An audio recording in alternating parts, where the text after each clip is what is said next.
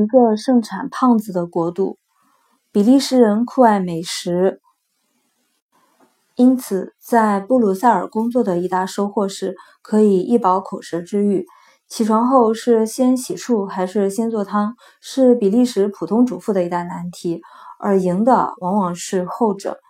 直到今天，许多人还认为比利时是世界汤都。在这里，你可以品尝到咖喱蛋菜南瓜汤、比利时菊苣奶油汤、牛奶汤、南瓜鲍鱼汤、接骨木果汤。嗯，酪酱汤和甜啤酒汤，而这些只是冰山一角罢了。我发回美国的第一篇报道中写道：“这肯定是个出胖子的国度，上好的黄油和面包能叫詹姆玛大婶跑过去再做一炉煎饼。餐馆每餐壁上无处不在的法式炸土豆，美味的糕点能让埃尔科菲埃垂涎三尺。”街上随处可见看起来很美味的点心店，这让意志薄弱的人，比如我，上了瘾。在这个国度，瘾君子的兴奋丸、大麻丸和秀糕被奶油卷、奶油塔、香气扑鼻的水果馅饼取代了。再想保持苗条身材的人，见了法式浓汤也会奋不顾身地冲上去，哪怕吃了二十七餐，我都没喝过一份难咽的汤。在比利时期间，我只在阿登高地的一家餐馆吃过一顿难以下咽的汤。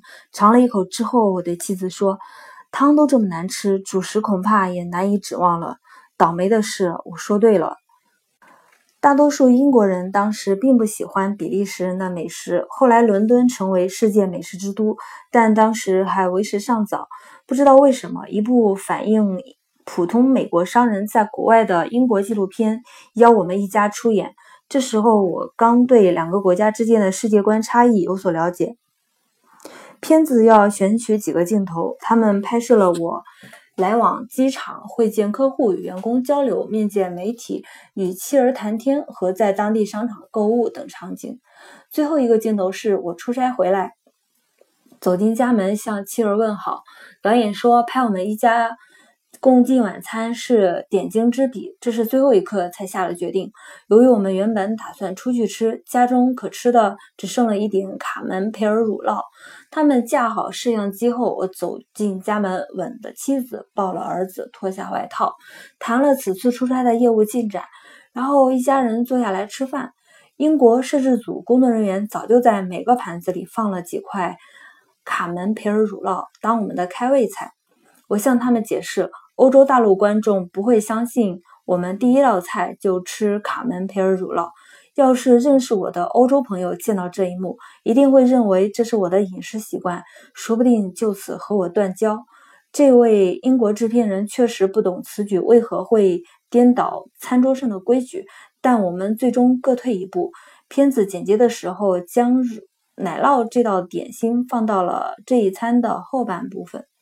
我看得出公关前景看好，而且有利可图。这是一个相对新兴的行业，虽然在某些方面还不成熟，但客户和潜在客户都有兴趣，并愿意为此掏钱。虽说刚刚起步，但只要找到合适的人，制作合适的广告语，这一行就能迅速成长。在公司总部还设在日内瓦时，通过为杜邦和 IBM 等客户提供广告业务服务获得的利润。我们获得了拓展公关业务的资金。